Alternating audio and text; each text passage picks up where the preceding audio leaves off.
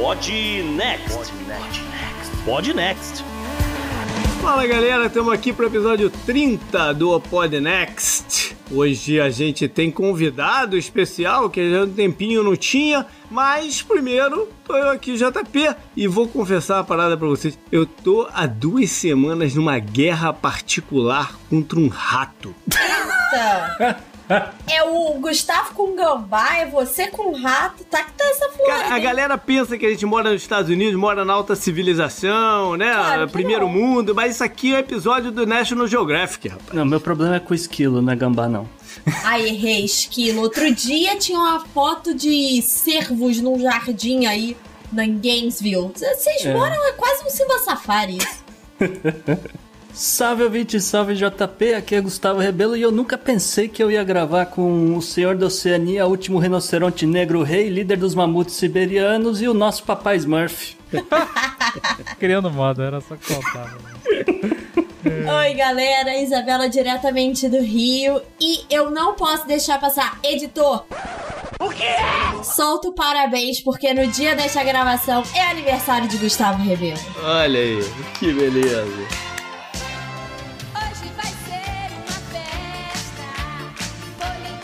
Obrigado, gente.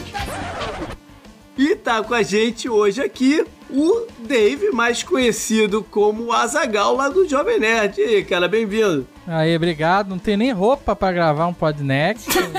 Fica até acuado. Falar de política, falar de, de dessas coisas, Ixi, nervoso. Tá certo. Não, mas o, o assunto que a gente vai falar aqui, você domina e domina muito todo mundo de roupa de gala que tem convidado ilustre essa semana. A Zagal do Nerdcast vem conversar com a gente sobre o dinheiro na internet. Nessa semana, trazemos uma estatística diferente: a rentabilidade de algumas commodities agrícolas por cada hectare. Espera só para você ouvir qual é a mais rentável. Não tem como passar em branco sobre eleições americanas em nenhum episódio do Podnext. Por isso, o figuraça da semana não escapou. E eu já falei dos gráficos em recuperação em V, mas agora os estudiosos acharam um gráfico em K. Fica calmo que eu vou explicar tudo na coluna de economia. Infelizmente, duas figuras de destaque no nosso obituário. Pierre Troagot, pai do chefe Claude Troagot e uma figura muito importante no mundo da culinária, e a juíza da Suprema Corte Americana, Ruth Ginsburg. O destaque bizarro é um gigante de um metro. Como assim? Aguenta e escuta a coluna. No meio ambiente, falamos do fim do mistério sobre os elefantes em Botsuana, mais um novo drama, dessa vez com baleias. E como sempre, terminamos com a agenda histórica, mensagens dos nossos queridos ouvintes e as dicas culturais. Vambora?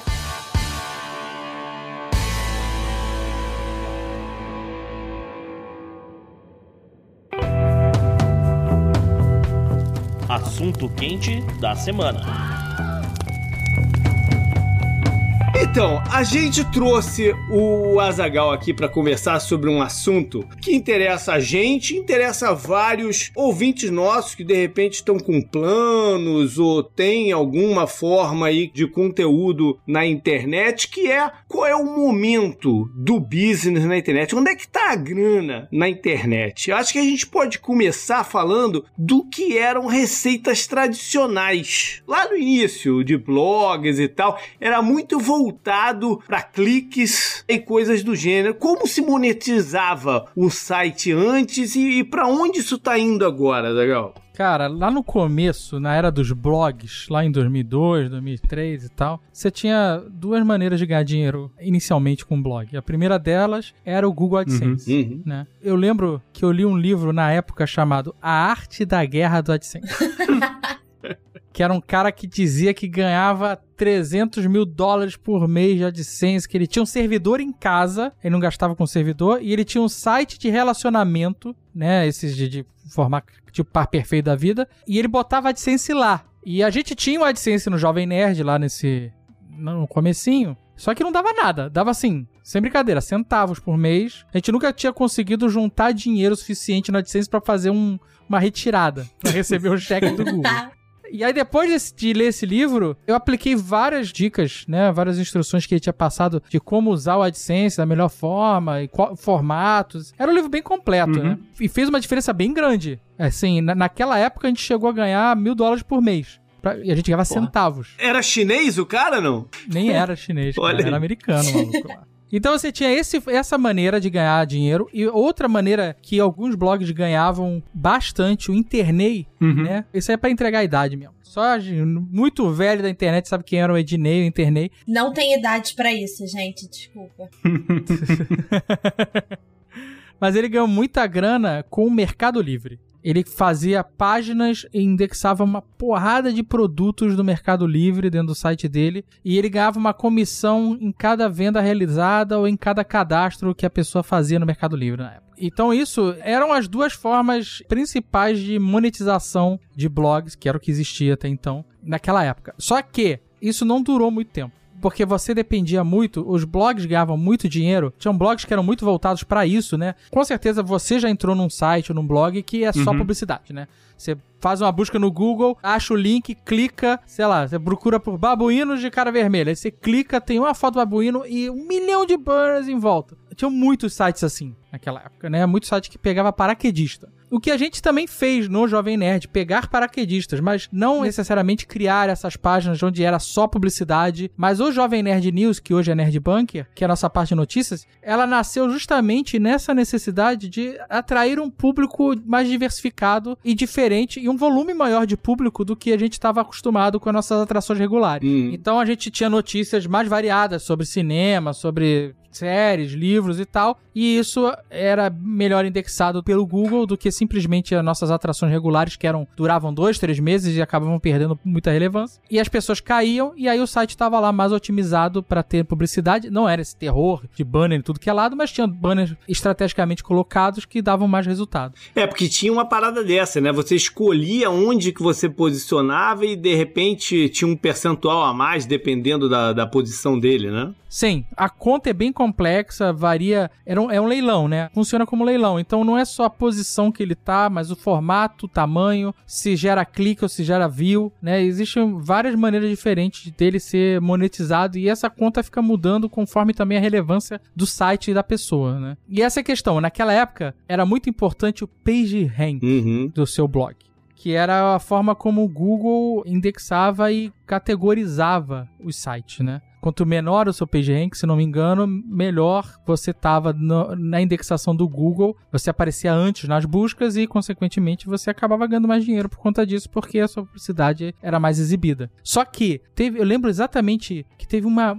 tipo, durante um mês, o Google resolveu mudar a forma que ele fazia essa indexação e mudar o formato de como ele classificava os sites do PageRank, né? E foi um terror foi uma catástrofe para a blogosfera, sabe? Porque essa mudança impactou diretamente na forma como os sites eram descobertos né, né no, no Google, quando a pessoa fazia a busca, né? E mudou a relevância que os sites tinham. Porque tinham várias maneiras de você fazer o seu PageRank aumentar. Se vários sites linkassem o seu site, por Eu exemplo. Lembro que tinha aquela, aquela barra assim de vários sites para tu clicar do lado, né? Sim. É. Exato, exatamente. Quanto mais gente linkasse o teu site ou matérias específicas do seu site, mais relevância você tinha. Então era isso que as pessoas faziam, né? As pessoas uhum. trocavam. É, os blogs tinham lá o blog roll do lado com todos os sites parceiros. E o Google, em algum momento, com certeza deve ter entendido que isso tinha virado uma mutretada, porque era isso. O cara abriu um site, abriu um blog e ia botando tudo que ele conhecia ali do lado, né? E ficava aquele negócio infinito. E ele deve ter mudado a forma de indexar isso para uma onde só tinha mais peso, por exemplo, quando o cara tava linkando uma matéria, uhum. alguma coisa nesse sentido, né?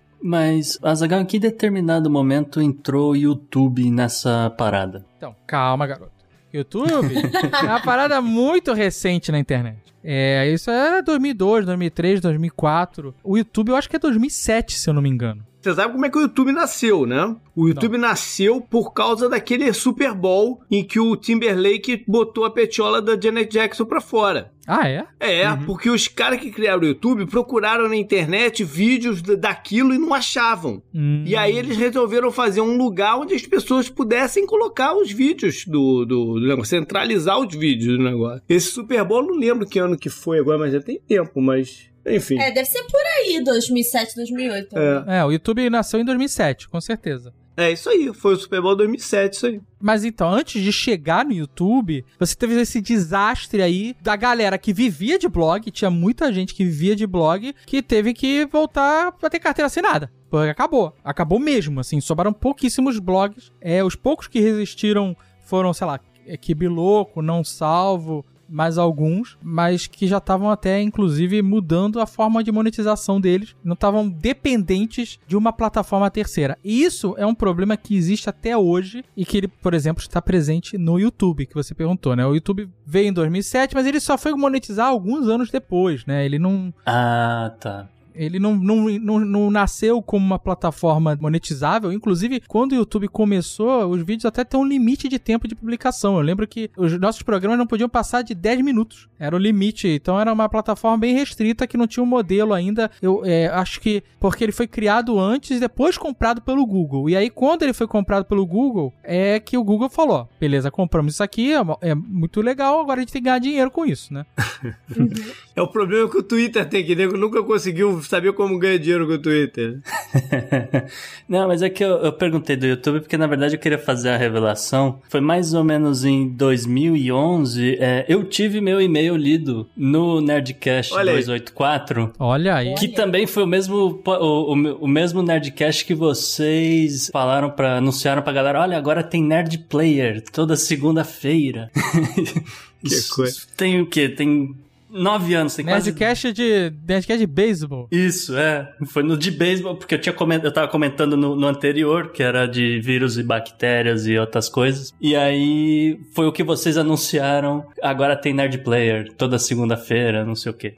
É, quando a gente anos. lançou o Nerd Player, a gente já tinha o Nerd Office, já tinha começado. E a gente, inclusive, demorou um pouco para começar a fazer vídeo. Os primeiros vídeos que a gente fez publicados, que não eram monetizados ainda, foram em 2010, na viagem que a gente fez para Orlando. A gente ficou um mês, JP lembra disso. E não ia gravar Nerdcast nesse período. Né? A gente queria tirar férias mesmo, poder descansar. Eram muitos anos trabalhando, era 2010 isso. E aí a gente falou assim: ah, vamos filmar nossa viagem transformar isso em conteúdo. Então foi a primeira coisa que a gente começou a publicar em 2010, é, no meio do ano de 2010. Depois disso veio o Nerd Office e depois, em 2011, a gente começou com o Nerd Player, né? O Nerd Player nasceu dentro do Nerd Office. O Alexandre teve essa ideia, fez um teste, funcionou e a gente fez um spin-off, assim como Nerdologia. Nasceu também dentro do Nerd Office e depois a gente fez um spin-off e, e transformou no canal à parte. Eu ia chamar a atenção que você falou que o YouTube no começo limitava os vídeos a 10 minutos e a ferramenta de otimização do YouTube ultimamente também ranqueava melhor, né, os vídeos de 10 minutos. Então ah, é? acaba também tendo uma reciclagem de é, parece que 10 minutos é meio que um tempo ideal que você consegue engajar o viewer e também não cansa, vídeos muito maiores que isso a, a, pessoa não fica, mas 10 minutos eles conseguem pôr os ads. Tinha aí uma otimização. Então achei curioso, que era lá nos primórdios e depois esse número volta. É, isso tá sempre mudando, né? Eles estão sempre experimentando. É, tinha uma época que vídeos maiores. Assim, isso tudo é o que as pessoas comentam, não tem nenhuma posição oficial do YouTube, mas tinha uma época que falava, ah, vídeos maiores têm mais engajamento e aí tem mais publicidade e dão mais dinheiro. Outra hora, ah, o vídeo tem que ser mais curto, porque as pessoas só conseguem manter atenção na internet por 7 minutos, sei lá eu já ouvi falar que o vídeo com menos de 10 minutos não consegue pegar monetização, sabe? Por exemplo. É, e tem uma coisa muito curiosa que eu já ouvi de um cara que tem muitos seguidores e tal. O tempo que você não fala num vídeo do YouTube, eles têm um algoritmo que calcula isso e você vai perdendo monetização. Então você vê muito. Muita gente que fala muito rápido e que edita as respirações do próprio. as suas próprias respirações do vídeo pro algoritmo do YouTube não pegar o que eles chamam de tipo vídeo parado. É muito louco esse algoritmo, né? Mas isso tudo, por mais que a pessoa afirme, é tudo um achismo do cacete, porque o YouTube não confirma porra nenhuma, essa é a verdade. A gente pergunta qualquer coisa pro YouTube, eles nunca sabem de nada, eles não podem dizer nada. mas como é que o cara sabe como monetiza, né? Porque a gente vai chegar aí a falar dos caminhos das pedras e tudo. Se a gente não tem os parâmetros, como é que sabe? Você vai arriscando e vendo o que vai dando certo. É basicamente isso. Tentativa e erro. Muito é, bom. volta a tentativa e erro. É, e você vai. Na verdade, assim. Esse é o que tinha falado lá mais um pouquinho antes, e vou repetir agora. Esse é um, um problema recorrente dos creators e que não tem uma solução imediata, né? Principalmente pra galera que depende das redes sociais que é você, no final das contas, se você tem esse modelo de negócio onde você só ganha dinheiro com o YouTube, como os blogueiros ganhavam dinheiro só com AdSense, sei lá, Mercado Livre no passado, você tá na mão do que a ferramenta decidir. Assim como o Google mudou a indexação do PageRank e derrubou a monetização de toda uma geração de blogueiros, aconteceu isso não faz muito tempo, onde o YouTube teve um problema lá de AdSense, teve lá boicote, teve um problema sério de anunciantes dentro da plataforma, como por causa de escândalos né, relacionados até a PewDiePie, essas coisas, e que muitas marcas nesse momento tiraram dinheiro da plataforma e a monetização dos canais como um todo despencou coisa de 90%, sabe? Uhum. E se o canal depende só, por exemplo, do dinheiro que o YouTube faz, né, do AdSense, do YouTube, o canal acaba. É simples assim, a renda do cara deixa de existir. Eu acho que são dois problemas, e assim, é uma balança onde você decide o caminho que você vai pegar. Mas se o seu conteúdo tá só numa plataforma, e se você a forma de monetizar é a forma que essa plataforma monetiza, você é basicamente um empregado dessa plataforma sem uhum. carteira assinada. E não é nem refém porque você optou por isso, né? A plataforma uhum. não te uhum. obrigou a botar o conteúdo lá. Mas você tem que entender. E é importante que as pessoas entendam. E é uma escolha. Por exemplo, a gente, nossos conteúdos e vídeos estão no YouTube, porque a gente vê muitas vantagens lá dentro. Mas a gente sabe dos riscos que existem em estar numa plataforma de terceiros. A gente, nossa monetização de vídeo, ela tem um pedaço de YouTube, mas ela independe disso. Se o YouTube amanhã cortar a monetização, em 100%, não tem mais monetização nos vídeos do YouTube. A gente continua com conteúdo porque a gente monetiza de outras formas que não usando AdSense. Uhum, uhum. Agora, já que a gente trouxe a conversa pro YouTube, o YouTube teve um lado de glamour, né? De você tá ali, agora você também é uma celebridade e tal, não sei o quê. Ele já chegou no pico disso? Ainda tem brecha pra pessoa, ah, eu quero ser um youtuber e criar o canal dele? Ainda tá tudo aberto para isso? Cara, ainda tem mas com certeza é mais difícil. Assim como todas as plataformas, é um lugar hoje muito competitivo, com volume de conteúdo de, de horas, de minutos. É, são horas subidas a cada minuto né, de upload. Onde cada vez mais você tem que ser relevante. Então, depender do YouTube pra sua relevância é muito difícil. Eu vejo muitos youtubers falando: ah, assina não sei o que lá, aperta sininho porque o YouTube não tá mais recomendando meus vídeos. E assim, de verdade, eu acho que não é a obrigação nem o trabalho do YouTube recomendar seus vídeos. É verdade. Você tem que ser relevante ao ponto da pessoa lembrar que o seu vídeo vai estar lá e ir atrás dele, sabe? Assinando seu canal ou não. Eu acho que o problema é que, na verdade, que os caras, pelo menos o que eu tinha entendido, posso estar errado, que eles tinham estavam reclamando, é que não é que não estavam mais recomendando, mas, tipo, assim, você assinava o teu feed lá da parada e ele não entra no teu feed. Eles selecionam um percentual do. do Isso do, acontece no do subscribers Pra, no Instagram isso acontece? É, o Instagram tá mostrando. Você aparece no feed de, eu acho que 8 a 10% dos seus followers. É, isso. No YouTube, isso eu acho que essa métrica, inclusive, ela é relacionada ao número, volume de pessoas, de canais que a pessoa segue no YouTube, né? Se a pessoa segue, sei lá, mil canais, Imagina o tamanho do feed desse cara. Então o YouTube ele seleciona. Mas mesmo assim, eu acho que o conteúdo que você está entregando tem que ser relevante a ponto de, se o YouTube não lembrar ou não indexar você, o cara lembrar e falar assim: ó, uhum. oh, eu não vi, sei lá, o Nerd Office essa semana, ou o Nerd Player, sabe? E, é por isso que a gente, por exemplo, trabalha com rotina, né? Os nossos programas têm data e hora para sair, justamente pra pessoa lembrar, né? Não só o conteúdo, mas o cara saber quando que vai acontecer, sabe? Toda segunda-feira tem Nerd Player, toda quarta-feira tem Nerd Office, terça e quinta tem Neurologia, terça-feira tem Sr. K, sexta-feira a gente tem o Nerdcast. A gente faz isso justamente que é pra pessoa que gosta do nosso conteúdo saber que, puta, segunda-feira, sei lá, eu vou almoçar assistindo o Nerd Player, sabe? E não ficar perdido tendo que procurar, né? É, exato. E porque aí ele não vai lembrar mesmo. Se o vídeo entra qualquer dia, qualquer horário,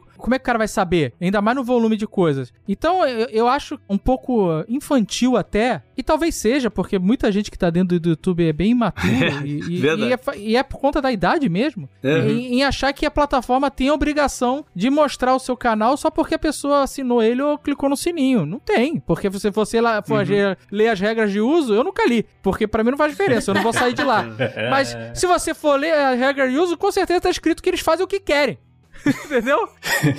e sua alma vai para eles depois que você morrer. É, como a Apple, como qualquer uma das paradas lá. Eles estão totalmente protegidos. Agora, a Bela falou do Instagram. O Instagram roubou monetização da galera do YouTube, não? Não, mas o Instagram ele matou o daily vlog. Ah. Não sei se vocês lembram, há uns dois anos atrás, talvez um pouco mais até, era moda o daily vlog, né? Os canais Muitos não eram diários, apesar da palavra ser daily, uhum. mas daily vlog sino, virou sinônimo de fazer vlogs. Mas muitos eram, né? E, mas o formato é mostrar a sua vida, né? Mostrar o seu dia a dia no YouTube. Então as pessoas faziam lá vídeos de 10, 20, 30 minutos, 40 minutos, até uma hora do dia a dia. Tem canais, tanto brasileiros quanto gringos, que ficaram gigantescos. No Brasil tem um que ainda sobreviveu a isso tudo, que é o da Flávia Kalina, por exemplo. Ela mostra a vida dela com as filhas dela. Hum. É, o Carlinhos Troll, por exemplo, é um que fazia muito. E ele que me trouxe esse insight. Por quê? Porque você tinha esse resumo da vida da pessoa, seja semanal ou muitas vezes diário, do cara lá no YouTube. Só que com os stories, não só o Instagram especificamente, mas o Instagram Stories. Uhum. Com os stories, você passou, a pessoa, o influenciador, passou a mostrar o dia a dia dela ao vivo, em fragmentos de 15 segundos. Uhum.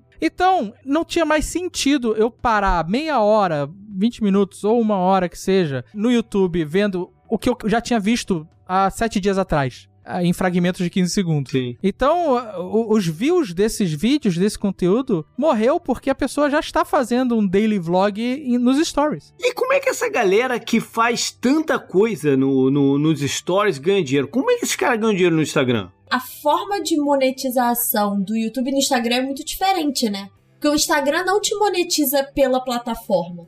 Normalmente é a sua exposição a, pessoa que você é, a exposição que você tem, a marca vai lá e te procura. Tô errada? Não, é exatamente isso. Eu, eu, vou falar um pouco da nossa experiência, que é o que eu posso falar de verdade. Então é, a gente tem alguns formatos, a gente já ganhou dinheiro com a AdSense, como eu falei. A gente nunca chegou a fazer o esquema lá do Mercado Livre, mas que muitas pessoas fazem. Inclusive tem vários sites que tem marketplace hoje, como Magalu e outros varejos desse, que usam programas de afiliados. A gente já usou programas de afiliados no Jovem Nerd no passado. Nos Estados Unidos, programas de afiliados com a Amazon com certeza dá muita grana. Nós temos. Você ouvinte que ainda não conhece, clica nos nossos links, compre pela Amazon. Então essa é uma forma de ganhar dinheiro, mas o, a nossa principal fonte de receita nas nossas mídias é publicidade. Publicidade direta, né? O publicidade contato direta. direto com...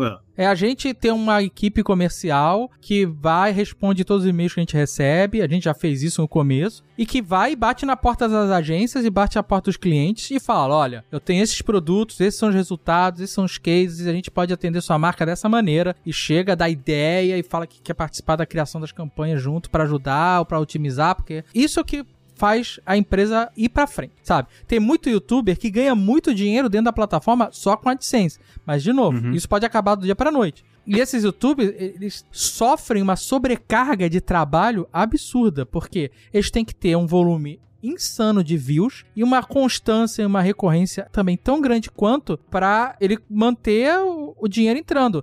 Se você for ver os canais de games, os canais de games começavam fazendo um vídeo por semana. Depois uhum. eles passaram a fazer um vídeo por dia. Eles chegaram uhum. ao absurdo de estarem fazendo seis vídeos por dia. Né, live 24 horas. E tem essas lives também. Então, esses modelos, eles são muito sacrificantes para o criador, porque normalmente esse cara não tem uma equipe, não tem, ele tá basicamente sozinho ali. Muitos deles estão sozinhos, outros têm lá um editor, tal, mas ele não tem uma estrutura. E o trabalho de gravação, de estar de frente à câmera, interagindo com as pessoas, seja ao vivo, seja gravado, é dele. E isso tá tomando tempo dele e o cara faz isso sete dias por semana. Então o cara não tem folga. Então, é, esse é o caminho do burnout, né? Que é a mas até porque, mas isso também é, parte disso é porque a publicidade direta também não é para todo mundo, porque é, você tem mu muitos canais e estilos que ninguém quer se vincular a tua imagem diretamente a eles. Né? Não, então, é, então é, a publicidade ela é mais restrita, com certeza, e requer esse trabalho. Existem algumas formas de canais menores entrarem nisso, como microinfluenciadores ou entrando em empresas que representam um pacote grande. Já tiveram algumas tentativas disso, de você tá, faz parte de um, uma empresa, de um site onde tem um monte de microinfluenciadores, e aí entra a campanha e ela joga pra, na rede e fala: campanha é essa, tem que fazer tal mensagem, um minuto, quem topa, a gente paga tanto. E a pessoa vai lá e fala: eu quero, quero. É, é o Emway da publicidade, isso aí? É tipo, tipo o Emway. Eu ia falar, o, o microinfluenciador hoje é o TikTok, né? Então, na verdade, você pode ser microinfluenciador em qualquer plataforma. O microinfluenciador, em teoria, é o cara que tem poucos é, usuários comparado com essas pessoas que têm milhões, é, mas que influenciam. Porque, assim, existe também um funil em relação à relevância e volume, né?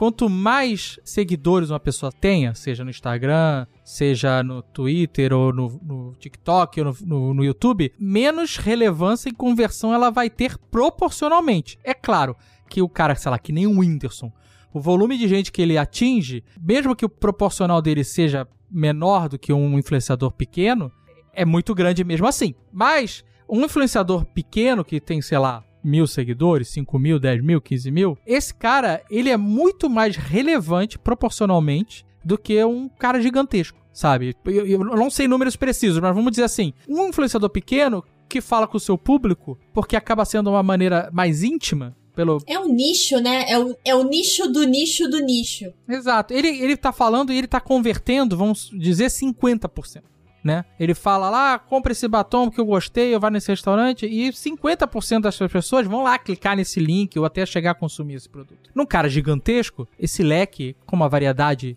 é muito maior, é exatamente o que você falou, não tá mais no nicho, uhum. é que nem você anunciar na Globo botar um outdoor na Via Dutra, entendeu? Quantas pessoas vão ver isso e realmente se interessar, né? O trabalho do microinfluenciador, desse, que são os nichos, é mais certeiro, um tiro de sniper, né? Você vai falar, sei lá, com uma influenciadora de fitness ou de maquiagem, um cara de maquiagem é muito comum, né? É, ou, ou lifestyle, né? Muitas pessoas fazem lifestyle ou de games, né, o que seja, né? Então você tá apontando o seu produto para um cara que você sabe que quer, né? Quando você tá falando com um Whindersson da vida, ou botando num portal de notícias, você tá falando com todo mundo, né? O Whindersson, uhum. todo mundo assiste, né? Não tem um nicho específico. Mas o volume acaba justificando, porque dá resultado também. Mas eu tava falando um pouco ali dos nossos formatos, né? Uhum. É, a gente começou a fazer publicidade no blog, mas era algo muito esporádico, um post aqui, outro ali. E a gente avançou mesmo com isso no Nerdcast, né? A gente, foi lá que a gente criou os formatos que a gente replicou nos vídeos. Então a gente tem, por exemplo, no Nerdcast a gente faz o spot, que a gente fala do, do anunciante durante dois minutos, normalmente no começo do programa.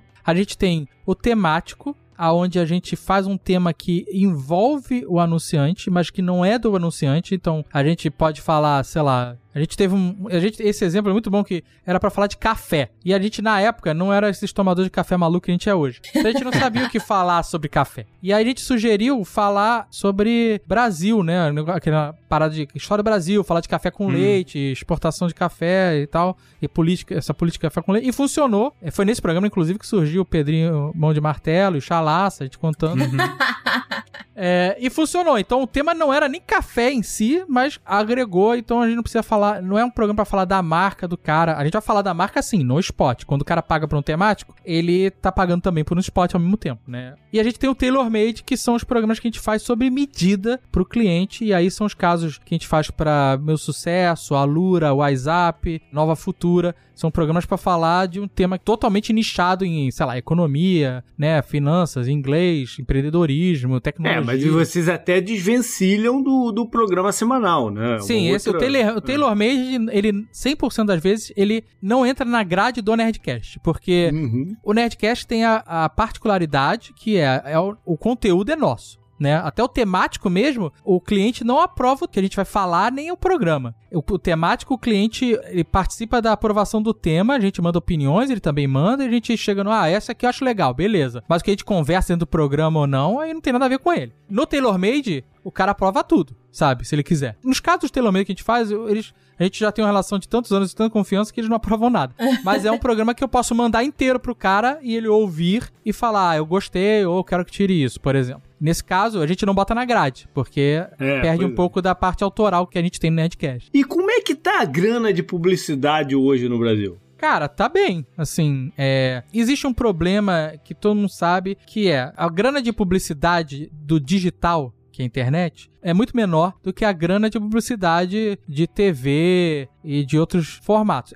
Ela vem crescendo ano após ano, mas ela ainda é menor. E desse montante menor, um pedação, um pedaço dele fica pro Google e pro Facebook Basicamente. O Twitter eu nem sei se fica, porque não tem anúncio no Twitter, então não tem é, Até tem, mas ninguém, ninguém clica. É uma parada que te surge na timeline assim, uma esporadicamente, não, maluquice é Coisas, coisas surreais, é, isso que eu ia falar. Muito é, foda. É? Se você tem o 23andMe, clica aqui que eu vou fazer uma dieta baseada no seu coisa genética. Eu falei, cara, da onde é que veio esse troço? Uma coisa que eu ia perguntar é que o espaço de podcast no Brasil cresceu muito nos últimos anos, e aí alguns players muito grandes, é, agora a Globo entrou pesado, mas é, outras mídias muito grandes entraram.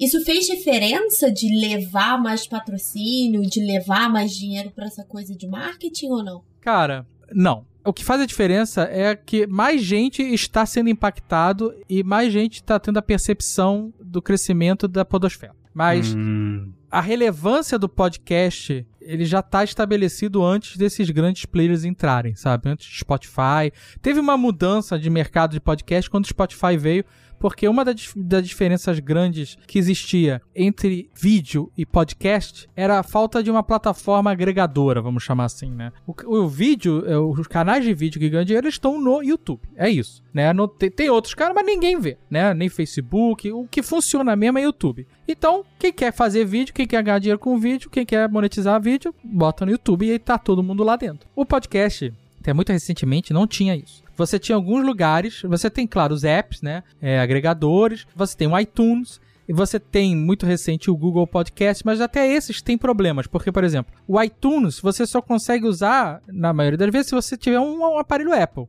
Senão não vai funcionar direito, né? Ser... Já o Google Podcast só funciona para quem tem Android, né? Uhum. Os outras ferramentas lá, Podcast Addict, tem outros, cada um usa o seu. Então, ele não tem essa função youtubica de agregar. Uhum. O Spotify tomou para si essa função quando chegou aqui no Brasil e nos Estados Unidos e outros lugares. Ele falou assim: Eu vou ser a casa do podcast. Ele falou isso literalmente num evento que a gente teve ano Sim. passado. Ele falou: Você uhum. é a casa do podcast do Brasil. E ele abriu para isso, entrou em contato com a maioria dos podcasts maiores, é, convidando eles para dentro, e abriu a ferramenta para que qualquer um pudesse indexar seu podcast lá dentro. E isso tem feito diferença. É, e aí eles começaram também a comprar programas de rádio aqui dos Estados Unidos, né? o Joe Rogan, o, o outro. É... Caramba, agora me fugiu o nome. O The Ringer, não foi? The Ringer, é, é. Como é que chama o. É o Simmons. O Simmons, Simmons isso. É. Aqui no Brasil eles estão começando a fechar parceria com alguns, alguns influencers, então criar conteúdo próprio. Uma coisa meio Netflix, né? Começa agregando dos outros e depois começa a criar conteúdo próprio. Não, eles compraram mesmo, levaram a equipe inteira do, do The Ringer. É, do Ringer é. levaram todo mundo, né? É, mas no Café da Manhã, por exemplo, é do Estadão, acho, né? Mas é uma produção exclusiva é, Spotify. Só tem lá. Tem outros. Acho que o do Cid, se eu não me engano, é exclusivo Spotify, não passa em nenhum outro lugar. Mas as plataformas de agregação de podcast, elas têm trabalhado cada vez mais, e isso muito em breve vai surgir, de monetizar podcasts, assim como monetizam-se vídeos no YouTube. Uhum. E isso vai dar uma mudança enorme no, no cenário de podcast. Não sei se para bem ou para mal, mas vai fazer uma mudança. Porque, sei lá, vamos supor, se a gente ganhar é, dinheiro com minutagem, né? Se cada sei lá, 10 minutos de programa, você tem um anúncio. Ou a cada programa você tem um anúncio. Ou dois, ou três, ou dez, que seja. A tendência é que a pessoa que faz o podcast uma vez por semana, para ganhar mais dinheiro, passe a fazer todo dia. O que já, tem, já vem acontecendo, né? Tem podcasts nesse formato do Joe Rogan que fazem diário, botam no YouTube para monetizar via YouTube, faz no Twitch para receber doação. Então, pode ser que daqui a algum tempo a gente tenha essa enxurrada de podcast diário, sabe? É... Próximo, próximo ciclo eleitoral, com toda certeza, vai rolar um debate no Joe Rogan. É, Azaghal, rapidinho, a pandemia, o que que afetou? Cara, no começo ela afetou bastante, né? Todo mundo parou e segurou, botou a mão no bolso e falou: vamos ver o que vai acontecer, sabe? Mas depois ele foi voltando, sabe? Os negócios digitais tiveram um crescimento enorme, tipo cursos online, é, plataformas de streaming, tudo isso cresceu, né? As pessoas que estavam em casa começaram a se qualificar, começaram a estudar programação, por exemplo, começaram a ver mais coisas. Então, e serviços de delivery, e todos esses caras que começaram a fazer dinheiro começaram a investir em propaganda, né? Então, no final das contas, pra gente. Reequilibrou. É, reequilibrou. Então, sei lá, cinema, esses caras, eles não estão anunciando, né? Até alguns já quiseram anunciar, mas a gente não anunciou porque a gente não quer mandar ninguém pro cinema agora. A gente não acha que faça sentido. Então, mas durante muitos meses, ninguém tava anunciando. Turismo, ninguém tá anunciando né? Tem alguns segmentos que ninguém está anunciando, mas outros têm que sobreviver e têm que continuar, então eles voltam a anunciar. A gente tem muitos clientes, dos mais variados possíveis. A gente fala de IBM a, sei lá, Panini, sabe? Então é de tecnologia até revista em quadrinho, editora, empresas digitais. Então, depois daquele susto inicial, que tava todo mundo, caraca, quarentena, ninguém vai sair de casa, ninguém vai gastar dinheiro, todos vão ficar desempregados, sabe? E as pessoas entenderam o cenário, que é um cenário muito ruim, mas conseguiram entender o que tá acontecendo, as engrenagens vão se ajustando, né? Última parada. Se vocês fossem construir, montar o Jovem Nerd hoje, o que, que vocês iam focar para monetizar ele? Cara, eu focaria é, no que a gente já faz, que é publicidade, porque uma coisa que é muito importante e que a gente bate é a relevância, né? A nossa publicidade, ela dá resultado pro anunciante.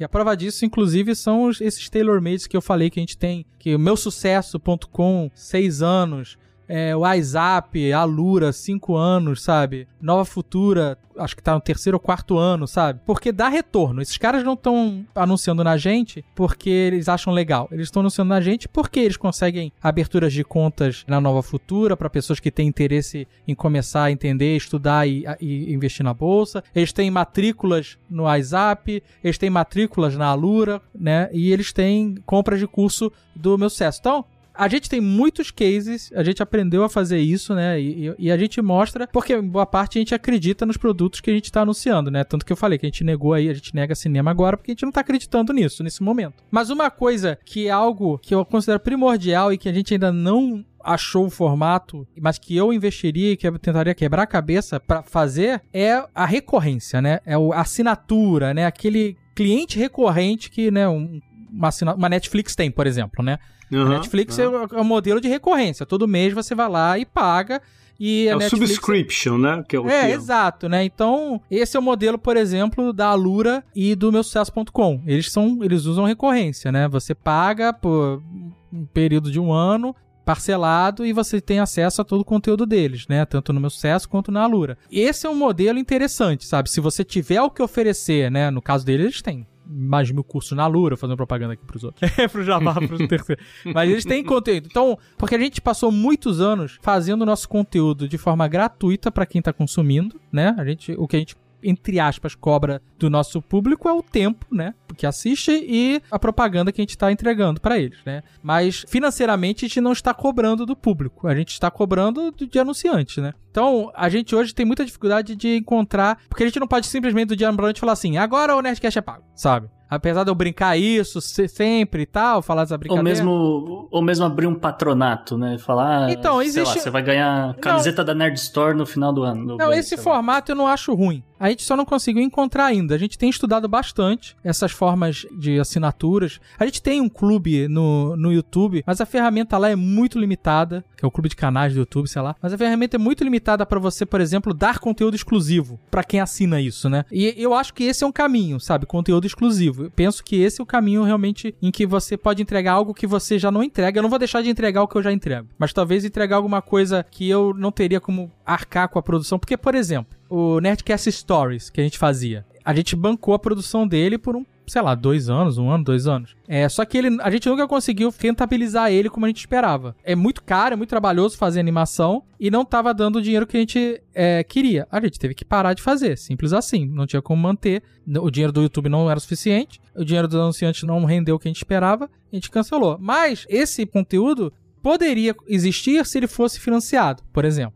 Sabe? O cara receber um por mês, ele se tiver tantos assinantes e tal. É uma possibilidade. Não, não, não é isso que a gente vai fazer. Mas, por exemplo, é uma possibilidade, porque animação é muito trabalhoso, muito caro, muito difícil. É, os canais de animação sofrem, e aí é muito difícil de, de você monetizar, sabe? Mas assim, devem existir outras maneiras. O Patreon é, é isso, é, é uma maneira de, de você entregar conteúdo. Muita gente faz no, no Instagram com os melhores amigos, né? A pessoa abre o melhores amigos para entregar conteúdo exclusivo nos stories, se a pessoa fizer uma assinatura sabe? Tem outras plataformas, sei lá, do Hotmart, Sparkle, tá começando aí agora. Então tem algumas, sabe? Para influenciador. É, mas esse é um modelo de negócio que parece mais interessante, porque a publicidade flutua pra cacete sabe? Começo do ano, os anúncios estão em outra parada, sabe? Final do ano é mais quente, mas se uma pandemia cai. E se você tiver um modelo de recorrência de, de assinatura, né, que você tem essas entregas e, e você tem um planejamento, me parece interessante, sabe? Tem que encontrar é o benefício certo pro cara. Exatamente. Né? Exatamente.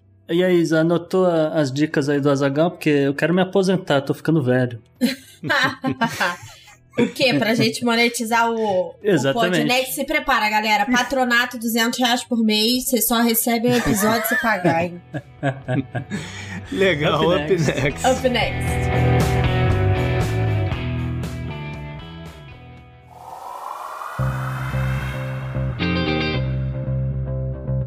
Estatística. Os números complexos. A estatística é uma ferramenta sobre receita, a gente tem aqui números no ranking também, né? Isso, JP. Muito tem se falado das queimadas no Pantanal, né? Com particularmente uma parte significativa delas que acaba sendo iniciado por próprios fazendeiros, aumentando suas áreas de pasto ou de plantio. Só que, obviamente, né, a gente tem, o, tem um empreendedor aqui com a gente hoje que ele sabe muito bem que se você vai fazer qualquer coisa, você tem que ter uma noção do retorno disso, né? Da rentabilidade. De pra que que estão queimando, é isso? Pra que que estão queimando, exatamente. E aí, a gente trouxe aqui um ranking avaliando algumas das commodities é, mais comuns, por exemplo, no estado do Mato Grosso e algumas, é, vamos dizer, alternativas, né? E a gente pegou isso tudo, não deu um pouquinho de trabalho para coletar os dados, mas a gente montou um ranking baseado nisso. Vamos lá. Então, em quinto lugar, entra justamente o boi gordo, né? que é você abrir pasto, né, derrubando árvores na floresta, etc. O boi gordo hoje está retornando aproximadamente 500 reais por hectare de pasto. Ok. Em quarto lugar vem a soja, que né, como a gente está falando aqui, são todos dados do Mato Grosso. A soja hoje no, no Mato Grosso está pagando entre 1.500 e 2.000 reais por o hectare. do que o gado. Exatamente. Aí você vai falar, não, tá, então soja é legal, boi é legal. Mas vamos pensar numa alternativa. Vamos pensar em cacau no Mato Grosso. Cacau no Mato Grosso hoje tem uma rentabilidade de 4 mil reais por hectare. Mas aí tu fica na mão da vassoura da bruxa, né? Não, mas eles têm algumas coisas resistentes. Eles têm também aquela coisa de ser um pouco mais isolado do que a Bahia, por uhum. exemplo, que era, as fazendas são uma colada na outra. A né? gente até trouxe o caso do, do cacau no Peru, lembra? Que sobreviveu uma árvore por estar do outro lado de, uma, de um rio. Muito bem lembrado, Isa. E aí, uma alternativa ainda melhor do que o cacau, é só que aí também entra um pouco questões de você esperar né, a árvore crescer, que é o açaí. O, o, projeto de expansão do açaí na Amazônia Legal hoje está pagando 30 mil reais por hectare sem irrigação. Com irrigação, você triplica isso para 90 mil reais por hectare. Puta merda! É, então você imagina vamos dizer, em termos de Brasil, uma fazenda média tem mais ou menos 5 mil hectares você multiplica isso por 90 mil por ano. Enfim. Porque o açaí, o açaí deve ser pelo valor de exportação atual, né? Ah, todos esses, né? O cacau talvez não. Não, o cacau também. O Brasil é um dos principais países de exportação. Cacau também, JP. Cacau tá em extinção, assim, tá, tá difícil achar cacau de qualidade. É, esses são. Não tem aqui o café, né? Mas esses são, tirando obviamente o gado, mas soja, cacau, açaí, o Brasil tá na faixa de clima perfeito. Por isso também que é um uhum. exportador tão grande desses produtos. Mas agora veio o número um, Gustavo. Veio o número um. Né, falando de café, né? O, o Azaghal falou a gente não teve muita gente para falar de café. Então a gente tem aqui o café de artista no número um, que é a maconha. O problema é que a maconha não é legalizada no Mato Grosso, obviamente, né? Mas ela é legalizada na Califórnia. Então a gente fez um cálculo aproximado de, da rentabilidade da maconha por hectare. E hoje a maconha está pagando 1,3 milhões de reais por hectare. Nossa! Isso é inacreditável, cara. Porque é, eu tinha lido há pouco tempo atrás que a galera dos shops de maconha não estavam prosperando tanto, porque o, o, valor do produto final que a galera está acostumada é um valor baixo. Então a lucratividade estava baixa. O que me traz na cabeça é que isso aqui tem a ver com a maconha medicinal. Exatamente. E o quanto que o nego está entubando nos planos de saúde aí o, o, o valor do, do remédio. Exatamente o que eu ia falar, JP, porque é, a galera achou que isso aí ia ser só recreativo e atrair o, a, né, a galera que tá mais interessada no negócio, no uso recreativo, só que o mercado acabou encontrando pessoas com N problemas que nunca foram usuários de, de sei lá, de óleo essencial de, de, de maconha. É CBD, né? repente, né? CBD, né? CBD, Sim. justamente, o óleo de CBD, que você. Só que aí que tá. O óleo de CBD você tira só da flor você ainda aproveita o resto da planta para fazer cigarro recreativo, ou mesmo para uso medicinal, para glaucoma, etc. Mas a lucratividade deve estar tá nele. Exato. É, não, é, a, maior parte da receita vem justamente do óleo. Caraca, mas eu vou comprar uma fazendinha aí de 5 hectares e. Porra! Vocês podem, aproveitem. O Mike Tyson fez isso, ele tá com uma fazenda lá. Não, e assim, aqui no Brasil não é legalizado, mas existe fundo de investimento só para investir em empresas de maconha pelo mundo. Uhum. Fica a dica, galera. Legal. Up next. Up next.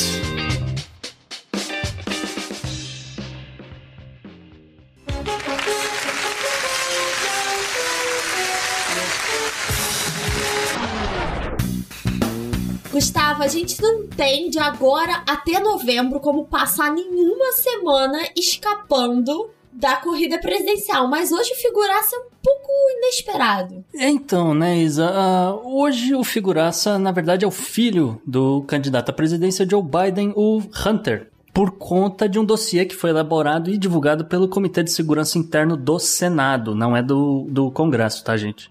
Rapaz, fiquei com medo aqui do Gustavo puxar o Lukashenko de novo.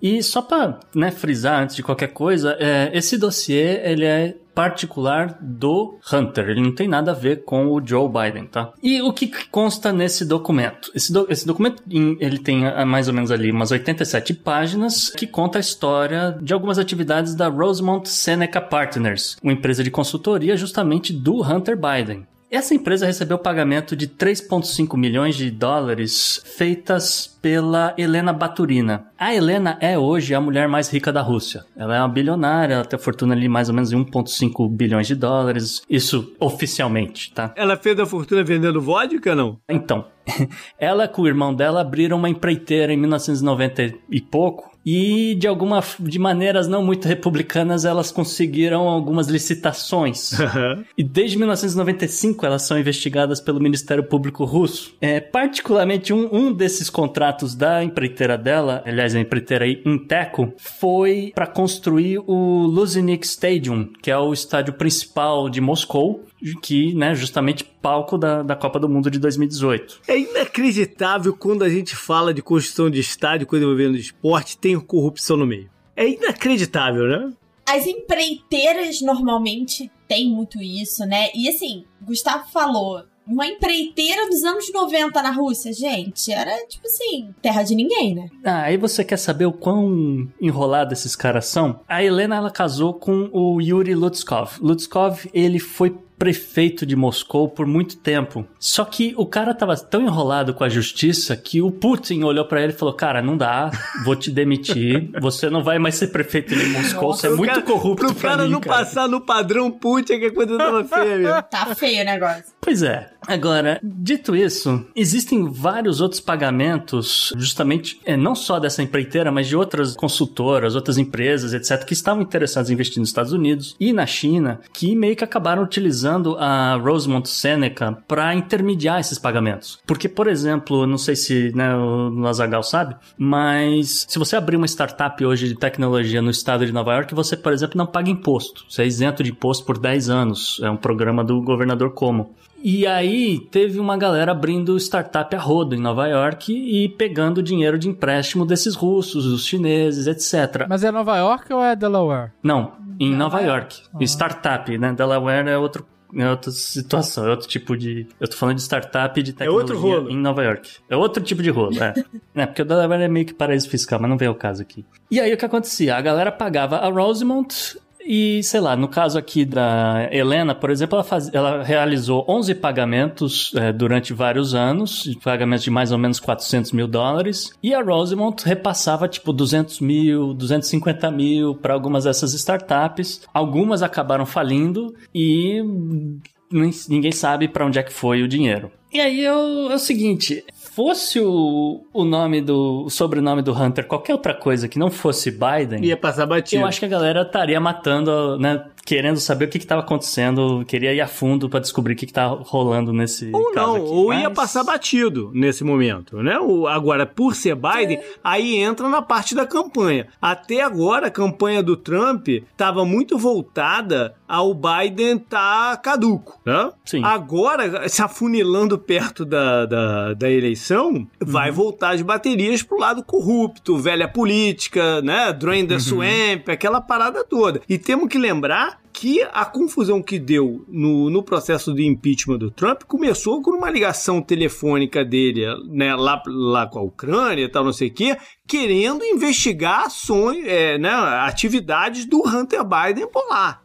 Sim, né? justamente, que é como a gente falou, empresas do leste europeu querendo investir nos Estados Unidos e o cara meio que fazia um intermediário. Agora, Eu achei delicado tecnicamente... do JP dizer que o Trump queria investigar, ele queria levantar o podre, né? Então. Sim. Sim, com certeza. Não, não é investigar. Mas... Eu acho que a intenção não era essa. Não, é investigar para usar. Não, investigar para usar. Pra usar, exato. Né? Só que é, o que acontece, Isa, é que é o seguinte: é muito difícil você provar ilegalidade num, num, contrato desse tipo, né? Porque justamente, ah, eu era investidor na empresa, na startup em tal lugar, então eu pagava você, porque, sei lá, não consigo mandar dinheiro, eu confio que você ia pagar a galera, etc. Ou eu estou pagando pela consultoria ou pelo investimento que você está fazendo aqui para mim, etc. Não, nem, nem quero saber para onde é que vai o dinheiro. Então, tecnicamente, não existe crime aqui. O que tá pegando pro Hunter Biden, na verdade, foi utilizar, por exemplo, o Air Force 2, o Air Force 2, para estar tá viajando junto com, com, o pai dele para ir para a Ucrânia, por exemplo, para estar tá intermediando esse tipo de negócio, que é tipo, olha, você está usando um negócio que não é exatamente público, né? Ele é meio que exclusivo do poder é, executivo. Então, eu não sei o que, que o, o, DOJ vai fazer com relação a isso, mas eles receberam o dossiê do entregue pelo senador Rand Paul e eles ficaram de investigar. Agora, Inteco é um nome de empresa muito ruim, né, cara? Que construiu a parada lá. Parece mais um personagem de um desenho animado do que qualquer é. coisa. Eu não vou julgar nada na Rússia hoje. Tá certo. Up next. Up next.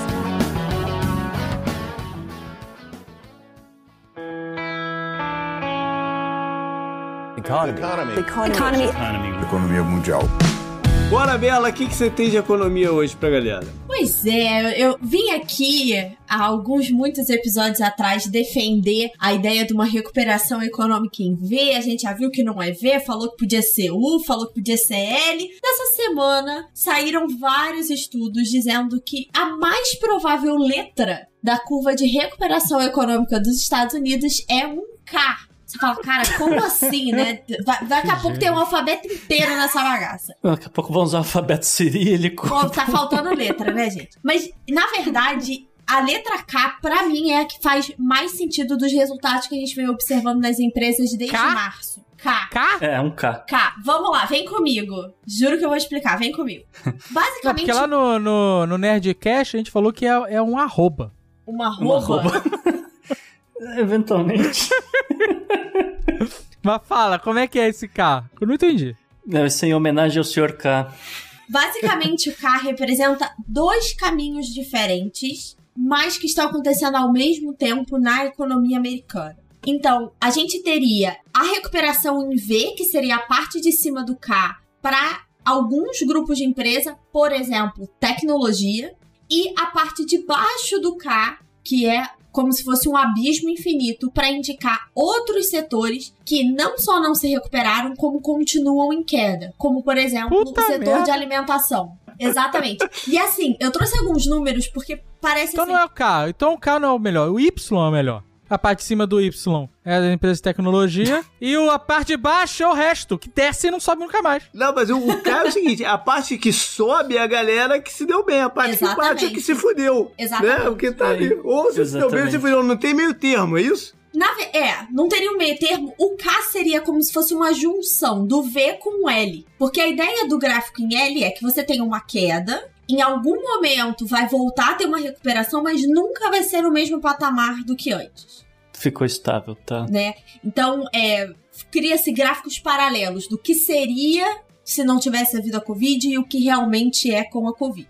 O K é mais ou menos essa junção, porque a gente tá vendo isso, uma divisão muito forte. Eu trouxe alguns números para vocês verem como isso é bizarro e, e como para mim o K faz muito sentido. E o medo de perguntar quem tá na parte de baixo do K agora. Não, eu citei, o setor de alimentação, alimentação é. e turismo são os piores números que a gente tem e eu trouxe alguns desses dados. Então, as chamadas FANGs, né? Facebook, Apple, Amazon, Microsoft, Google, são as grandes empresas de tecnologia, a gente está vendo elas bombarem, não só de resultado, mas também de bolsa. Elas representam 22% do valor de mercado do S&P 500, que são as 500 maiores empresas dos Estados Unidos. Então, cinco empresas são responsáveis por mais do que um quinto dessa riqueza toda.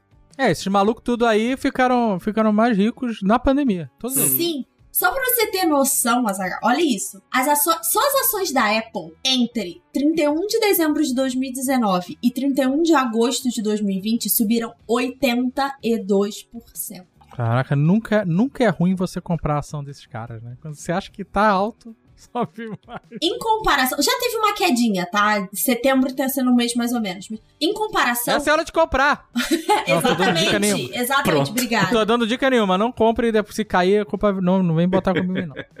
em comparação, o índice do SP subiu só 8,34%. Então você imagina quantas outras empresas do índice não caíram. Sim, quanta gente tem desse. Pra gente, pra compensar, exatamente.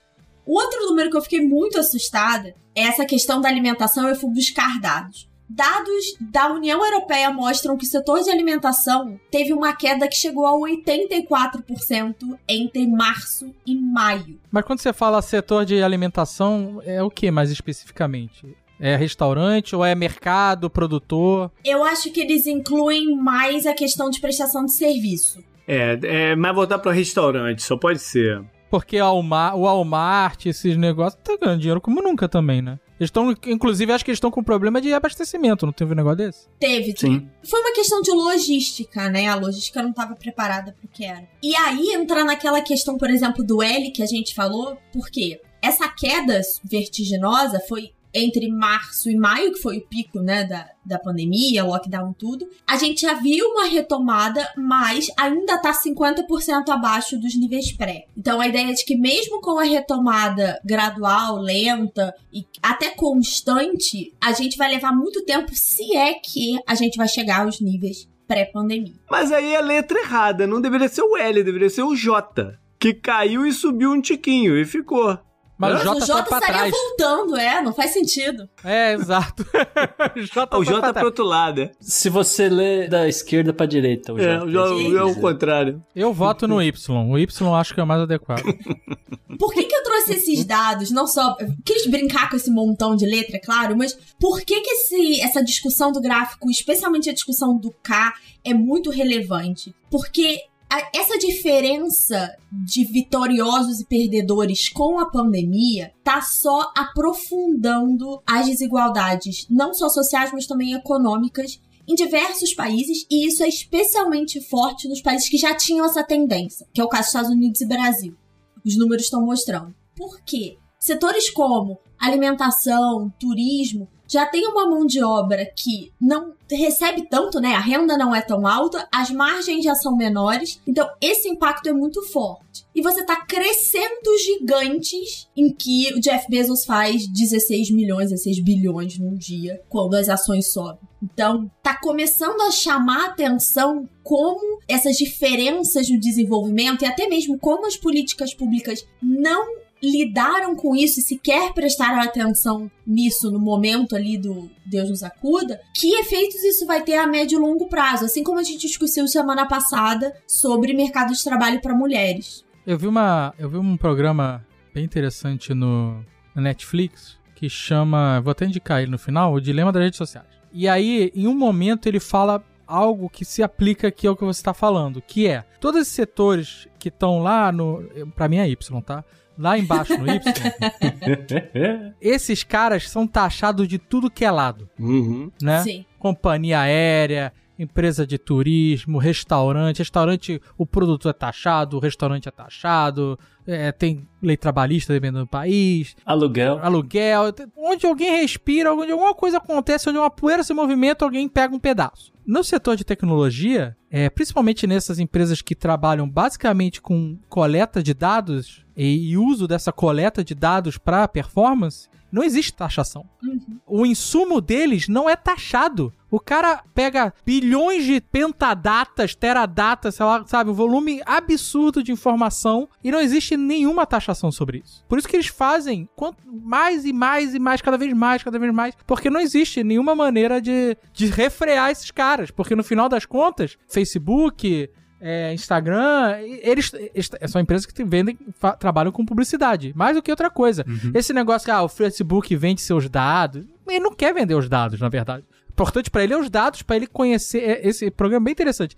Para ele conhecer as pessoas e prever o comportamento delas para entregar a publicidade que vai dar resultado, porque ele cobra mais nessa publicidade. Uhum. E não existe nenhuma taxação sobre isso. E o fato, eu adorei esse documentário, a gente vai falar sobre no final. O fato dessas empresas reforçarem a vida digital, vamos dizer assim, a sua presença digital, ela não só não é afetada pelo lockdown, como ela é aumentada. Porque você tá em casa, Sim. você vai consumir isso. Então, a gente não citou a Netflix, algum desses cálculos das maiores empresas, chama de FANGs com N, né? Substitui a Microsoft pela Netflix, que também bombou durante a pandemia. Então, essa discussão, não só da taxação, que já é por si só uma discussão super importante, mas é os vencedores já são muito grandes. Que impacto isso vai ter na sociedade pós-Covid é uma incógnita muito grande e pode ter consequências muito pesadas nessa distribuição de renda, em diversas bandeiras que já vêm sendo levantadas e que agora só se aprofundaram. Beleza, Up Next não. Up Next. É isso aí, Up Next.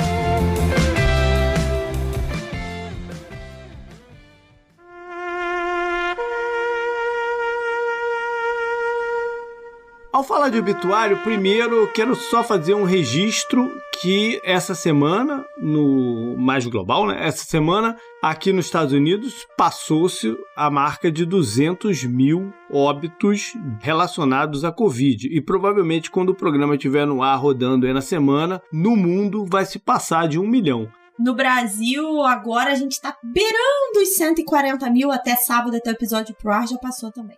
É isso aí.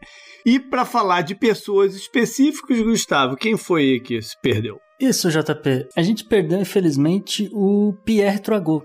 Ele faleceu aos 92 anos de idade. Ele que é pai do Claude Troagot, que né, esse é mais conhecido no Brasil. E ele, ele já era a terceira geração de donos do restaurante Le Frère Troagot, que é parte do Hotel Moderne, que é um hotel da família, justamente, que fica em Rouanet, próximo de Lyon. Esse restaurante ele mantém três estrelas Michelin desde 1968. E é um restaurante conhecido por ser um dos precursores da chamada Nouvelle Cuisine, que prioriza pratos mais leves com ingredientes muito frescos, né? O, um dos pratos principais que eles lançaram foi justamente um salmão, que ele é grelhado com, eles chamam de azedinha, né? Que é uma, uma hortaliça, é, muita gente também conhece como língua de vaca. É, Azagal, você que é um cara viajado, você conhece Lyon?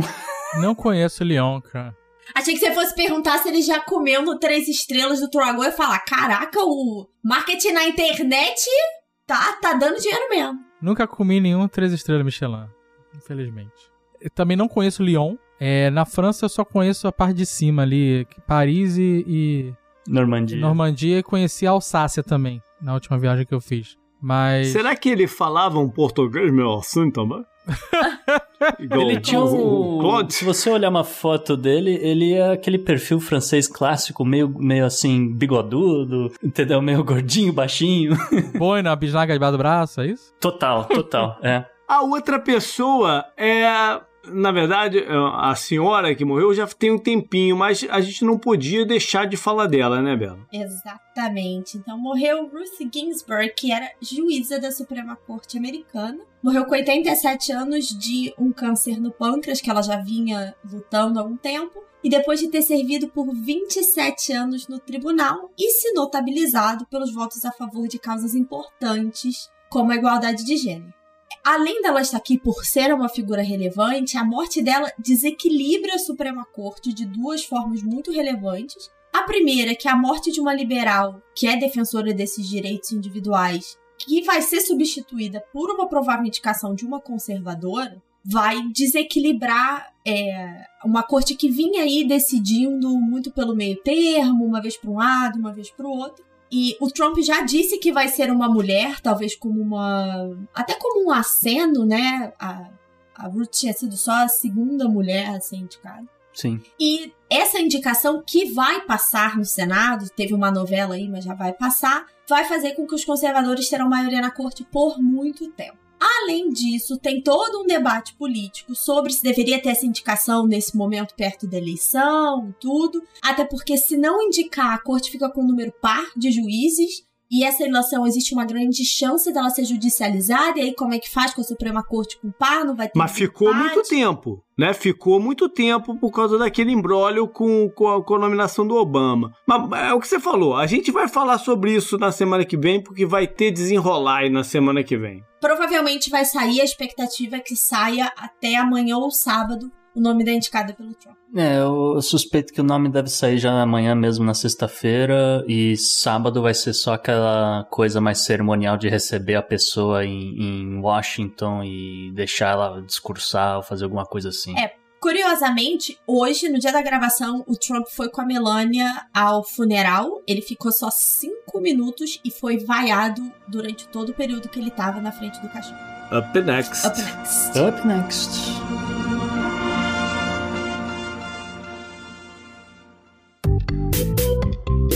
Enemies are innovative and resourceful, and so are we. They never stop thinking about new ways to harm our country and our people, and neither do we. You can actually see Russia from land here in Alaska. Para bizarrice, vem aí bichos. Isso, JP, vamos entrar no, no mundo animal agora, na parte do mundo animal do programa. Pois então, a família McKendrick, eles resolveram tirar férias, fazer um retiro na Ilha do Natal, ou Christmas Island, e eles estavam lá de boa, fazendo churrasco à noite, né, piquenique, aquela coisa em família bem típica, até de filme americano, mas assim, são australianos no caso. Então eles estavam comendo hambúrguer com Vegemite. Exatamente. É. E aí, de repente, eles foram cercados, JP, pelo chamado caranguejo coco. e para quem não sabe, o caranguejo coco, ele pode ter até um metro de comprimento. Puta merda. Os McKendrick foram cercados, assim, eles contaram, eles começaram a tirar fotos, e isso é um dos nossos objetivos. A gente vai começar a colocar essas fotos a no Instagram. Vai postar, gente porque é, é, necessário. Eles foram cercados, eles contaram ao menos 52 caranguejos, mais ou menos Não, desse eu tamanho. preciso abrir um parênteses aqui. Vocês vão ver as fotos nas redes sociais. Eu só de ouvir a história fiquei com nervoso. Vendo a foto, eu fiquei. Olha que eu não tenho medo do caranguejo. E as pessoas estão relaxadaças, sentadas onde elas estavam, tomando a cerveja, sendo cercados por 60 caranguejos gigantes. Esse, isso é que é vontade de fazer churrasco, gente. Não, mas inclusive alguns conseguiram subir na mesa onde estava a comida. Mas é claro que conseguiram, eles têm um metro! Você quer saber o que é pior? Quando você botou isso na pauta, Gustavo, eu li e, e, e só agora me percebi, mas eu tinha lido o tempo todo, eu tava lendo Caranguejo Cocô. E eu ia te perguntar por que, que o nome do caranguejo era Cocô. Pode ser bem pior sempre, né? Eu botei o acento corretamente, só pra constar. Mas, assim, é, vamos só registrar que esses animais, apesar de assustadores, eles não são agressivos, tá? E ali, passado o susto ali, a porra, tem que dar onde é que vieram esses bichos, né? Não, ninguém se machucou, né? Ficou todo mundo razoavelmente bem. Curiosamente, a família McKendrick não fazia ideia que a ilha do Natal, né, a Christmas Island, ela tem a maior população de caranguejos coco do mundo. Fica a informação. É, e pelo menos não é, é cocô. Up next. Up next. Up next.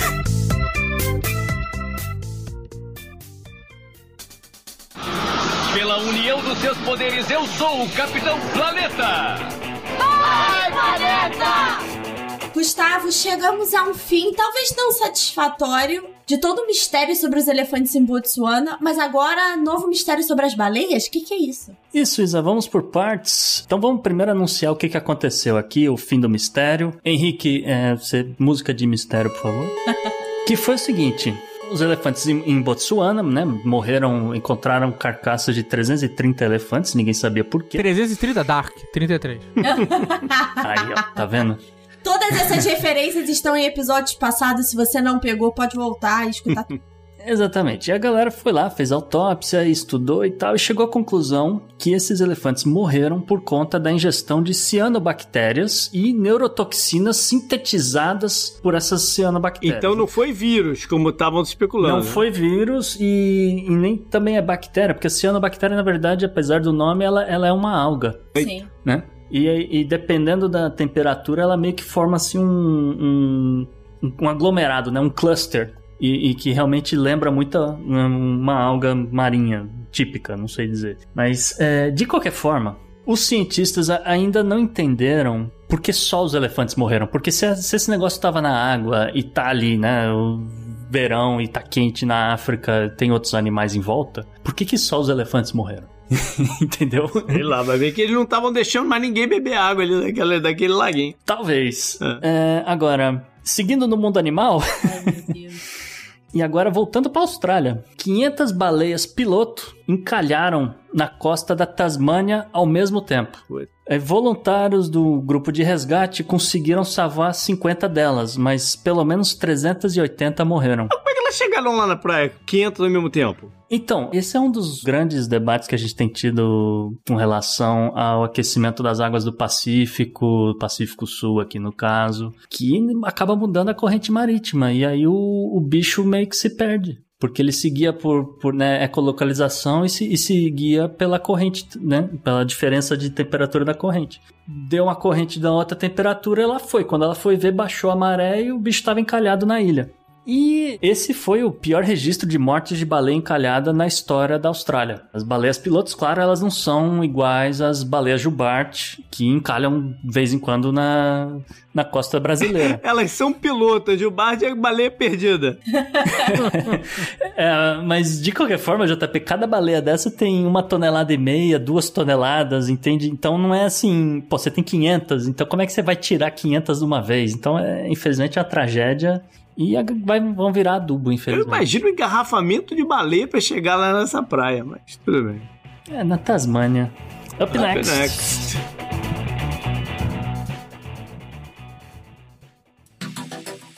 Anote no seu calendário.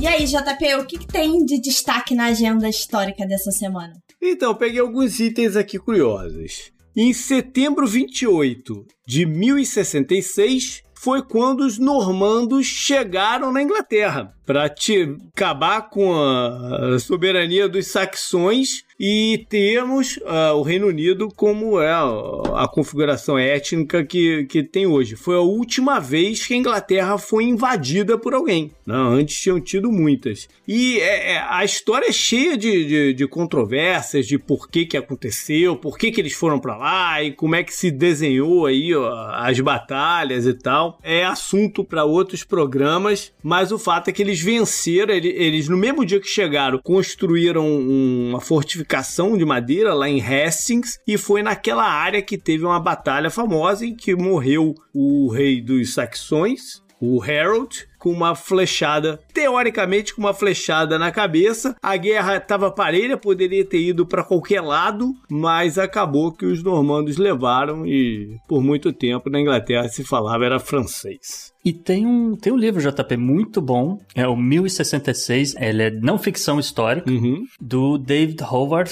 Fica aí a dica extra que justamente conta essa, essa história e outras. Isso aí. No mesmo dia 28 de 1918, vem uma parada que eu já falei aqui também. Na Filadélfia rolou uma parada militar e, essa, e, eles conseguiram vincular uma, um surto enorme da gripe espanhola a essa parada lá na, na, na Filadélfia. Calcula-se que de 3.500 a 5.000 pessoas morreram por causa dessa, desse evento que teve lá nas ruas de, de Filadélfia. Setembro 28 também, de 1928, foi quando o Mr. Fleming chegou, né, uh, descobriu a penicilina e muda muito aí da, da, da, medicina pelo mundo, né? Essa foi a descoberta em 28, mas a massificação de, da produção da penicilina foi difícil, demorou um bocado e só chegou para o público civil mesmo depois da Segunda Guerra Mundial. Teve um gap aí porque eles não sabiam como produzir em larga escala o, o remédio. A penicilina é um dos motivos do aumento da expectativa de vida após a Segunda Guerra. Né? Sim. Isso aí. Mas você sabe da história da penicilina, né? O cara tava comendo sanduíche, caiu um pedaço de queijo na placa de onde ele tava crescendo a bactéria. Ele incubou aquilo lá, depois ele foi ver, tinha uma área em volta ali do, do queijo que não tinha, na bactéria não cresceu. É, né, essas coisas dessas descobertas são, que são por acaso e tal, né? Isso tudo é mais ou menos também. É acaso, mas ela só acontece porque o, os caras estavam estudando aquilo e de repente algo despertou, né? O acaso despertou o, o entendimento daquilo que ele estava procurando.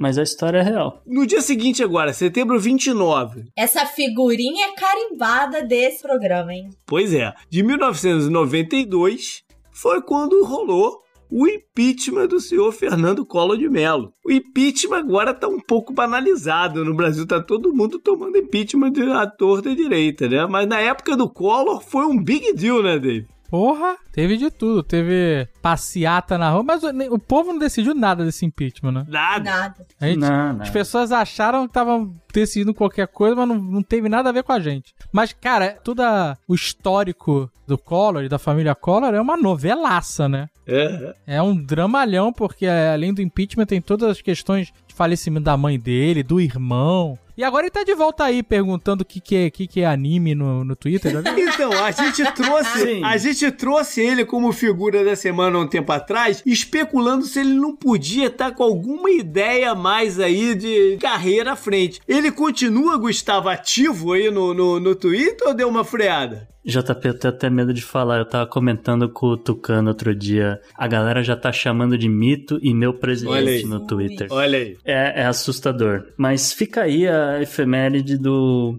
fã de Attack on Titan. É isso aí. É isso aí que ele perguntou mesmo. Dia 30 de setembro de 1846, olha só, hein, rolou a primeira extração de dente feita com anestesia. Ela foi feita pelo, pelo dentista, pelo Dr. William Morton em Massachusetts. Eu falo isso porque eu sou um cara que. Eu, eu sou muito cagão de dentista, cara.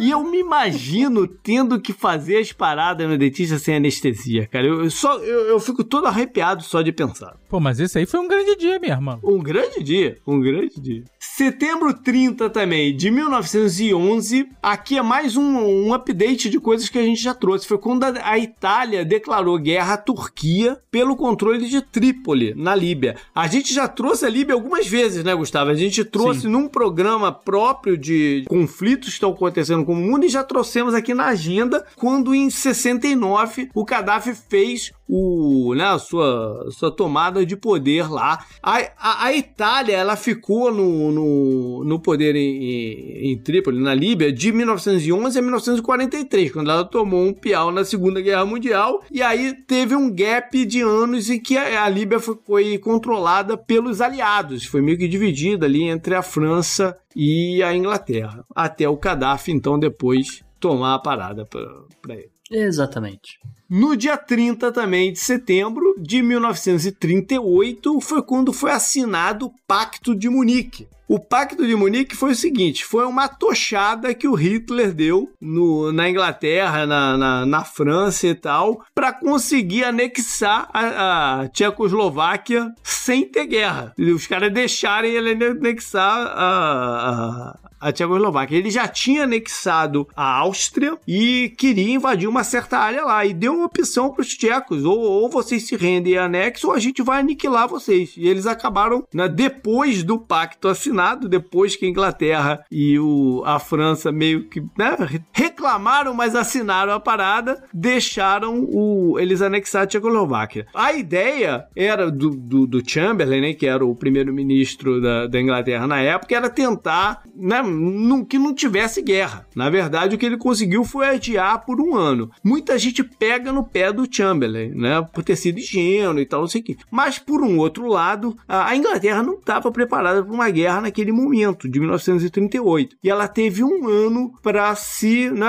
estocar uh, armamentos e, e, e, todos os suprimentos que possível, porque eles não ficaram exatamente parados, eles foram uh, né, ganhar esse tempo. Então, hoje em dia, já se vê o Chamberlain um pouquinho diferente, apesar dele ter tido esse lado meio ingênuo e tal. É isso aí, up next. Up next.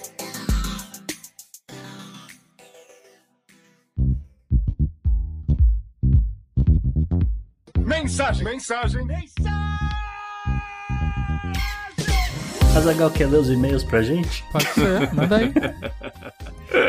Não, agora você vai, vai ler, vai ler, pronto. Yasmine de Santa Catarina, mas hoje em Massachusetts. Uns dias atrás, me deparei com um vídeo circulando na internet onde uma mulher recebe cédula para votação pelos Correios nos Estados Unidos. E junto dela, um santinho do Trump. Esse vídeo é real? Pergunta ela. E se for, isso é legal de se fazer? Legal no sentido de lei. De legalidade. Né? Não, é, não de maneiro. Porque praticamente o governo está induzindo as pessoas que escolheram votar pelos Correios. É, eu particularmente não vi esse vídeo que ela cita aqui, mas é comum você receber no meio do, das suas cartas nos Estados Unidos os santinhos. Você recebe tanto do Trump, quanto do Biden, quanto do congressista que é candidato a alguma coisa. É, às vezes o candidato a xerife né, para quem não sabe, nos Estados Unidos você vota até para diretor de escola pública, né? Então, de vez em quando realmente você recebe isso daí junto com as suas cartas. Eu imagino que alguém deve ter recebido a cédula para votar e coincidiu no mesmo dia de correio entregar o santinho. Não, não, tem uma diferença aí. Se esse santinho, entre aspas, né, tava eh, junto com a corretora ou tava dentro do envelope. Para começar, é, é, só importante destacar que de santo não tem nada, né?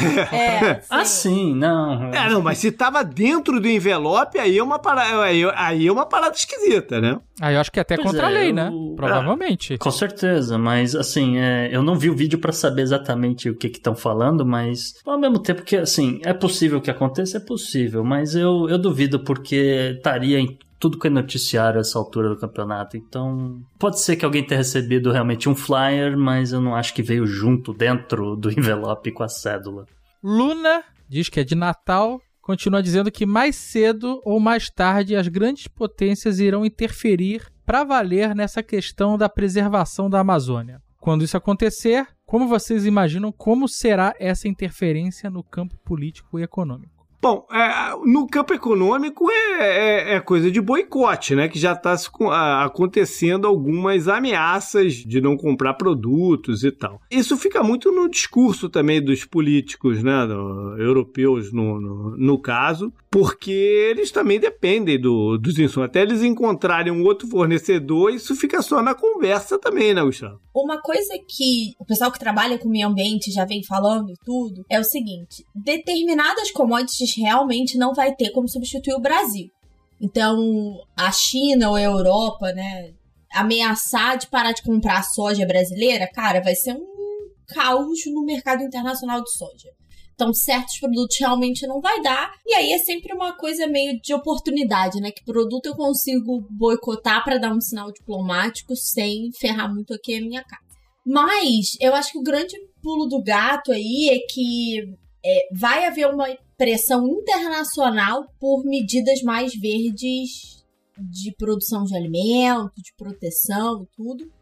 Então não vai ser só o Brasil que vai precisar rebolar em momentos futuros para fazer isso acontecer. Isso é uma tendência global e deixar bem claro que essa interferência aí, né, que a Luna tá falando, ela mesmo já falou, é campo político e econômico, tá, gente? Ninguém vai marchar a Amazônia dentro, não, tá? Uhum. E eu ia complementar o que a Isa falou, que é com relação à questão da Europa. A Europa tem um acordo pendente com o Mercosul que o europeu tem que votar e aprovar em cada país, cada parlamento, etc. E infelizmente essas queimadas, essas coisas que acontecem, acabam atrasando a aprovação desse tipo de documento. O que é uma perda muito grande para os dois lados. A Europa, obviamente, quer vender seus carros, quer vender seus produtos, seus cosméticos, as coisas das indústrias farmacêuticas, etc. E o Brasil quer vender carne para a Europa. Né? Então, é, eu acho que acaba pegando muito do lado europeu e só vai. É uma, todo mundo perde no final. Essa que é o resumo da história.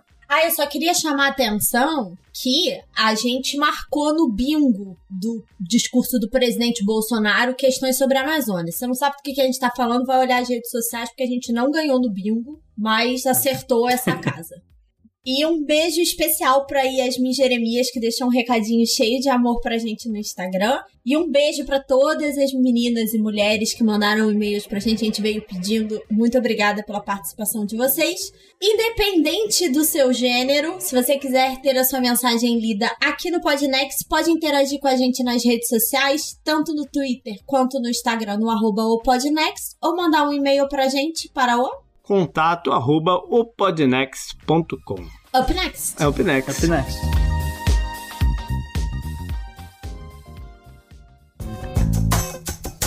Esse eu recomendo para você. E a gente não poderia deixar de fechar o programa com as dicas da semana, ainda mais com a presença de Azagal, com a dica extra, vamos dizer assim. Ele já deu uma adiantada na dica, mas vale a justificativa. É, eu assisti recentemente esse documentário que tem na Netflix que chama O Dilema das Redes Sociais. É terrível. Mas é elucidativo. Eu, eu recomendo que todos assistam num dia que você não tiver bad. Acho que faz a gente pensar. Eu gostei muito do debate. Eu não me senti tanto bad, não. Eu tive alguns amigos que tiveram essa mesma sensação da Zagal e não tive, não. E para mim foi legal o debate, né? Fazer a gente pensar. É, e, e assim, eles fazem de um jeito é muito bem produzido o documentário, né? Onde eles guiam a emoção das pessoas. Então, no, no perto do final, ele te deixa num sentimento que parece que não tem esperança. É, e depois ele dá uma. Ele só. Ele arranca o band-aid e depois dá uma sopradinha. Mas ele é muito bom porque ele, ele bota em perspectiva coisas que você vive diariamente, mas é, que não se dá conta, sabe? Eu não tenho acessado mais o Twitter, eu eu já não uso Facebook há anos. E de uns tempos pra cá eu parei de usar o Twitter, eu só eu apaguei o aplicativo no meu celular, eu só tenho no meu desktop. É, e quase não acesso por lá, né? Na verdade, sei lá, faz mais de uma semana que eu não acesso.